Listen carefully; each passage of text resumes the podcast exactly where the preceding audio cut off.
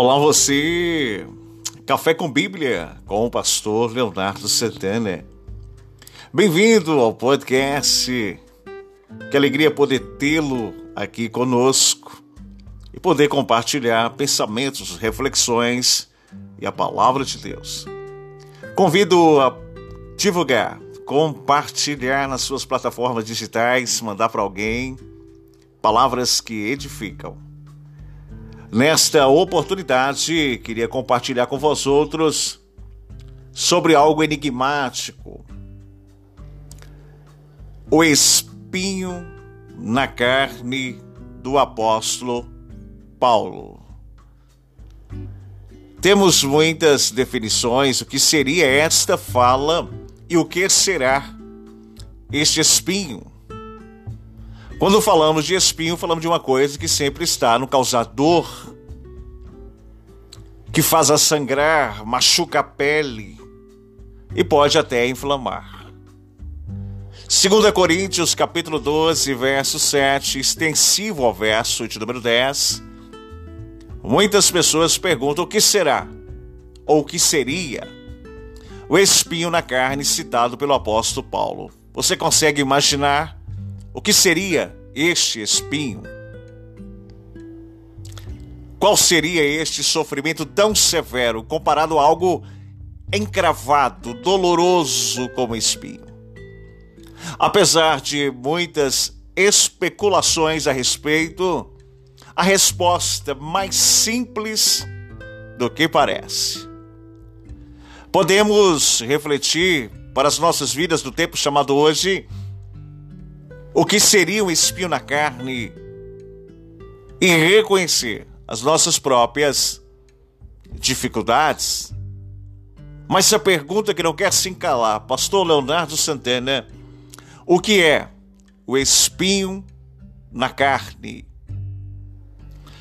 Vamos considerar três possibilidades para o significado desta fala, desta expressão enigmática, curiosa, do espinho na carne do apóstolo Paulo.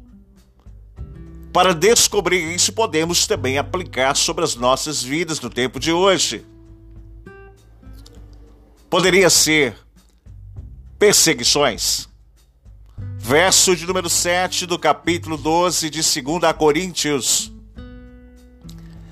É para que não me ensorbebesse com a grandeza das revelações, foi-me posto um espinho na carne, que pela qual o mensageiro sempre está à disposição para me esbofetear, a fim de que não me exalte.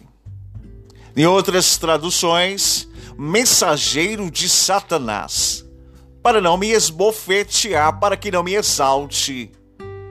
Vamos utilizar esta expressão. A expressão mensageiro de Satanás pode ser entendida como se referindo a uma pessoa, especificamente alguém que estivesse perseguindo o apóstolo. O apóstolo João também usa esta linguagem, segundo Jesus teria afirmado a respeito dos que mesmo se declaram judeus e não são, mas são estes antes da sinagoga de Satanás. Coerente, retratando perseguições daqueles que se vivem a lei, sobre uma graça que surge, sobre uma revelação que se manifesta. Tanto que esta fala em Apocalipse capítulo 2, verso 9 dos que mesmo se declaram não são judeus, mas antes sendo estes da sinagoga de Satanás. A palavra espinho no hebraico bíblico, tinani, tissinani. Meu hebraico não está muito bom hoje, mas T-S-A-N-I-N.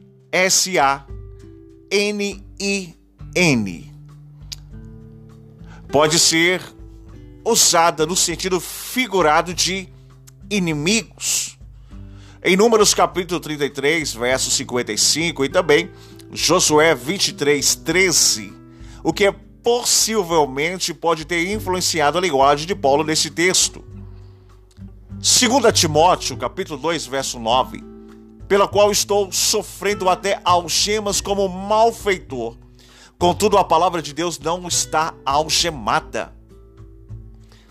As algemas que prendiam Paulo serviu como algo para feri-lo. E com a prova da perseguição enfrentada pelos judeus, em Atos, capítulo 13, verso 50. Como ele mesmo declarou cinco vezes, recebi dos judeus uma quarentena de açoites menos um. Em 2 Coríntios, capítulo 11, verso 24. E logo em seguida continua com o texto do capítulo 12 que estamos abordando. Então faz sentido de que Paulo poderia estar se referindo-se às perseguições que pela qual a este passava, que lhe enfrentava todos os dias. Em nossas vidas também passamos por perseguições, lutas, muitas das vezes. Tiago capítulo 1, verso 2, com tudo isso, tudo serve para que não me exorberbecesse, a fim de que não me exalte, o verso 12. Toda vez que passamos por prova, por provas, serve para que não nos tornemos mais humildes na presença de Jesus. Segundo o próprio Paulo, todo cristão piedoso se torna alvo de perseguições. Ora, todos quantos querem viver piedosamente em Cristo Jesus serão perseguidos, segundo Timóteo, capítulo 3, verso 12. Se você estiver sendo perseguido, este pode ser um espinho na carne, permitido por Deus, para que venha lhe testar e ensinar a viver como Cristo, perdoando os amados ofensores. Mateus capítulo 5, verso 44. O espinho na carne pode ser as perseguições? O que, que você acha? Você pode interagir comigo no meu bate-papo e lá no direct, no nosso Instagram, Leonardo Santana 09 e mandar um direct lá dizendo o que, é que você acha. O espinho na carne pode ser as perseguições? O que, é que você acha? Também, pastor Leonardo Santana, pode ser tentações, verdade? Verso 8 e verso 9, por causa disso, três vezes pedi ao Senhor que afastasse de mim. Então ele me disse: A minha graça te basta, porque o poder se aperfeiçoa na sua fraqueza. De boa vontade, pois, man, pois, mas me gloriei nas fraquezas, para que sobre mim não repouse o poder de Cristo. Veja isso. Quando Paulo fala das fraquezas, pode ser também referente às tentações, fragilidades da carne. Paulo era um homem normalmente e este teria passado por tentações. Você concorda comigo? Diversas deste seu temperamento que demonstra ser inicialmente rude, o que tentava que controlar sempre, o que reconhece no mesmo capítulo em questão. O verso de número 20 de 2 Coríntios 12. Lá em Romanos, capítulo 7, verso 19 ao 23, porque não faço o bem que prefiro, mas o mal que não quero. Este eu faço. Mas se eu faço o que não quero, já não sou eu quem o faz, e sim o pecado que habita em mim. Então, ao requerer fazer o bem, encontro a lei de que o mal reside em mim. Porque no tocante ao homem interior tenho prazer na lei de Deus, mas vejo nos meus membros, olha as tentações, olha a carne imperando, por isso que te tem um espinho, para voltar à origem. Mas dos meus membros, outra lei que, guerreando contra a lei na minha mente, me faz prisioneiro da lei do pecado que está nos meus membros. Paulo nunca tentou esconder as suas fraquezas, somente neste capítulo ele fala das suas fraquezas, três vezes. Em 2 Coríntios, capítulo 12, verso 5, verso 9, verso 10. O fato de ser um homem de Deus, santo, fiel, não retira dele a condição de pecador. Como todos os seres humanos, em Romanos capítulo 3, verso 23. Então, o espinho na carne de Paulo pode se referir à fraqueza humana da carne. Tinha que ter um espinho ali, lembrando a esta, sobre o sangue que sai e o sangue de Cristo que perdoa os erros eminentes. Em 1 Coríntios, capítulo 10, Verso 13: Não vos sobreveio a tentação que não fosse humana, mas Deus é fiel e não permitirá que sejais tentados além das vossas forças. Pelo contrário, juntamente com a tentação vos proverá livramento, de sorte que passais ou possais a suportar. As tentações fazem parte das nossas vidas, sim ou não? O que, você acha? Você é tentado? Você tem aí um espinho na carne que sempre que a carne grita, o pecado aparece, quando você vai executar o erro, o espinho te lembra. Além de Jesus, foi tentado pelo inimigo insistentemente a partir de Mateus capítulo 4, lembra do deserto? Mas Deus não tenta ninguém assim da sua própria pessoa se deixar ser tentado de acordo com seus desejos. Tiago capítulo 1, verso 13 ao 15. Se você estiver sendo tentado, sofre como se fosse um espinho na carne. Confie na graça de Deus, que te perdoa e te sustenta para vencer todos os pecados. Romanos capítulo 6, verso 14 e o verso 23.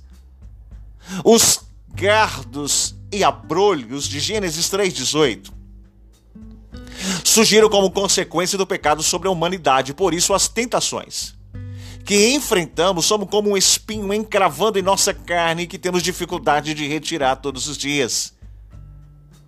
O espinho na carne de Paulo pode ser as tentações. Alguns acreditam que era uma enfermidade, verso de número 10 do capítulo 12 de 2 Coríntios. Pelo que me sinto prazer nas fraquezas, nas injúrias, nas necessidades, nas perseguições, nas angústias, por amor de Cristo. Porque quando sou fraco, então é que sou forte. A maioria dos comentaristas bíblicos estudiosos entende especificamente nesse texto o apóstolo Paulo se referia a uma doença física que estaria sofrendo a este. Talvez devido ao seu aprisionamento que debilitava muito o seu corpo, diante de torres insalubres, diante de uma perseguição psicológica, diante de uma opressão espiritual, diante de um lugar de escarneio, pode ter adquirido problemas na tua saúde. O que fortalece esse argumento é a frase: sinto prazer nas fraquezas. Indico que não seria então uma pessoa, nem mesmo uma tentação, visto que não poderia ter prazer nestas coisas, porque diz o Salmo 1, o Salmo da ética cristã, mas Gálatas capítulo 4, verso 13 ao 15. E vos sabeis que vos preguei o evangelho da primeira vez por causa de uma enfermidade física. Olha aí. E posto que a minha enfermidade na carne. Olha aí outra. E vos foi uma tentação. Contudo, não me revelaste desprezo nem desgosto, antes me recebesse como um anjo de Deus como o próprio Cristo Jesus, que é feito, pois, de vossas exultação.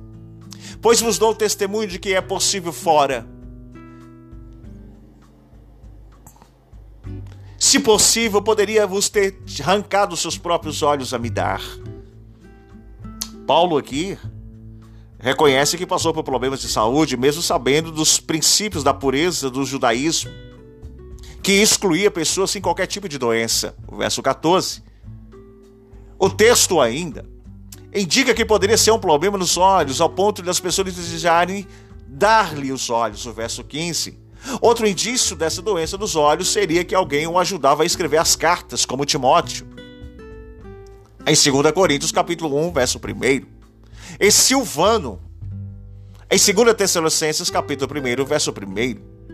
E no final da carta, ele assina de próprio punho 1 Coríntios 16, 21, Gálatas 6, 11, Colossenses 4, 18, 2 Tessalonicenses 3, 17, dizendo: Eu afirmo tudo aí descrito, porque eu mesmo ditei com a assinatura final desta carta. Quando passamos problema de saúde, nos tornamos mais humildes, sensíveis espiritualmente. Por isso também nos fortalecemos, como disse o apóstolo Paulo: quando sou fraco, então eu sou forte. Se você tem um problema de saúde, como um espinho na sua carne, esta limitação física te impede de se fortalecer em Deus e vencer todas as coisas, muitas pessoas com dificuldades físicas conseguem superar e surpreender até mesmo a estas. Então se levante mesmo em tempo de dor. Se posicione mesmo em tempo de crise. Mesmo que o espinho aperte, ele te lembra o caminho espinho na carne de Paulo pode ser as enfermidades? O que você acha? E como pode vencer o espírito na carne? Termino aqui. João capítulo 19, verso 5. Saiu, pois, Jesus trazendo a coroa de espinhos e o manto de púrpura. Quando Jesus foi crucificado, uma coroa de espinhos foi colocada sobre a sua cabeça, você lembra? Na verdade, como um símbolo de escarnio. Em Mateus 27 e 29. Porque se declarava rei. Rasgaram suas vestes, lançaram as sortes. Colocaram uma placa dizendo: Eis-vos aqui o Rei dos Reis, Senhor dos Senhores. Mas na verdade estava enfrentando algo também sofrendo, que são sete espinhos na carne. Todas as nossas dores são perseguições, tentações ou pecados. Até as nossas enfermidades foram levadas por Jesus, que nos sara. Ele deixou um caminho de sangue, pelas suas pisaduras fomos sarados. Se tivermos que suportar os espinhos da carne, será para a graça de Deus, que se revela em nós e nos fortalece a cada dia, diz 1 Pedro 4, 8 ao 10. Como o texto bíblico nos trouxe, não nos trouxe uma clareza exatamente do que seria o espinho na carne de Paulo, então trabalhamos com essas três possibilidades, entendendo que esta abertura serve para que a mensagem se torne mais abrangente em diferentes momentos, modos das nossas vidas. Jesus levou os espinhos na cruz. Ei, perseguições tentações e enfermidades físicas e também espirituais. E que espinho é esse na carne do apóstolo Paulo? Que Deus abençoe você. Compartilhe nas redes sociais, nas plataformas, divulgue para alguém. Pode nos seguir lá no Instagram, Leonardo Santana, arroba The Lines. Coloque lá no direct, mande lá o que você achou desse podcast. E as perguntas que foram indagadas, você pode dizer para mim que espinho é este na carne de Paulo? Grande abraço, que Deus abençoe o teu dia, tua casa, tua família. Podcast Café com Bíblia com o pastor Leonardo Santana. Abraço.